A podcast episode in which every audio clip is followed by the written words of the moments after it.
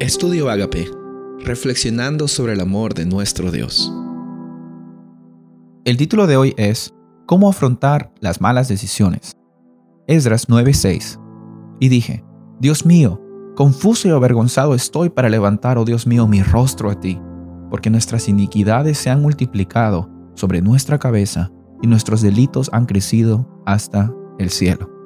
El título mismo dice cómo afrontar las malas decisiones. Y es que las decisiones malas tienen que ser afrontadas, tienen que ser reconocidas para que un Dios pueda solucionarlas, para que un Dios pueda restaurarnos.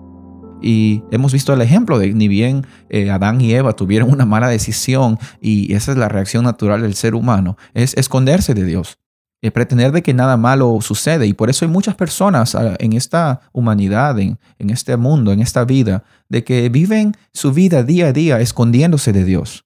Quizás por el temor de que Dios pueda eh, darles un castigo severo por las decisiones que ellos toman. O quizás también porque creen que Dios en primer lugar es el que causó de que ellos tengan malas decisiones. La realidad, sin embargo, es la siguiente. El ser humano necesita ir a Dios para que esas malas decisiones, que quizás en algún momento tengan consecuencias negativas, en medio de esas consecuencias negativas, incluso Dios puede redimirte. Su nombre puede ser glorificado y tu vida puede ser una vida con alegría. Esdras y Nehemías fueron líderes en momentos difíciles, y era el patrón de que el pueblo reincidía en sus pecados y era un patrón de que se volvían a casar otra vez con las mujeres paganas, otra vez la de vuelta, como dice el dicho, otra vez lo burra el trigo, otra vez el ser humano siempre hace eso, nosotros siempre hacemos eso. Y eso también nos muestra cuán grande es la gracia y la misericordia de Dios. El problema no son y nunca fueron las culturas diferentes. Aquí en la Biblia vemos de que hay bastantes ejemplos de personas que fueron parte del pueblo de Dios que se casaron con personas extranjeras. Pero las personas extranjeras estaban dispuestas a reconocer a Dios como el Dios de todo, el Dios de lo más grande y el Dios de lo más pequeño.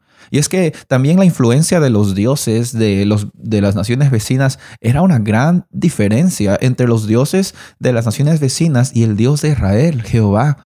Porque por medio de las naciones vecinas habían sacrificios, a los sacerdotes se, se, hacían daño a sí mismos, tenían que entregar sacrificios grandes, incluso sacrificios humanos, porque la idea de las naciones vecinas era de que había un Dios tan furioso de que necesitaba ser apaciguado con ofrendas. Pero el Dios de Israel es todo lo contrario. El Dios de Israel, el Dios de Judá, era el Dios de que en vez de que eh, los malos paguen por sus acciones, Dios estaba dispuesto a darle un plan de salida a su pueblo para que ellos tengan felicidad.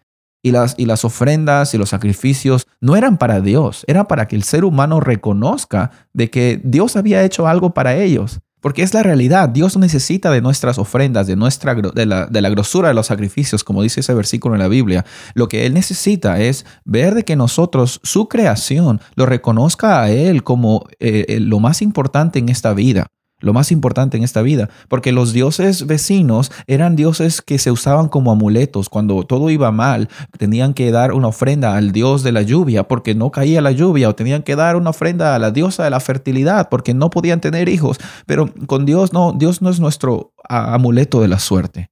Dios es una persona que quiere tener una relación personal con nosotros, una experiencia. Y cuando tú tienes amigos, cuando tú tienes familiares o seres queridos, tienes que pasar tiempo de calidad con ellos. Tienes que tener también compartir intimidad, experiencias con ellos. Y ese es nuestro Dios. Es tan hermoso ver de que incluso en medio de las malas decisiones, tenemos un Dios que está dispuesto, un Dios que nos da la salida, un Dios que nos da la oportunidad de confesar nuestros pecados y limpiarnos de toda maldad.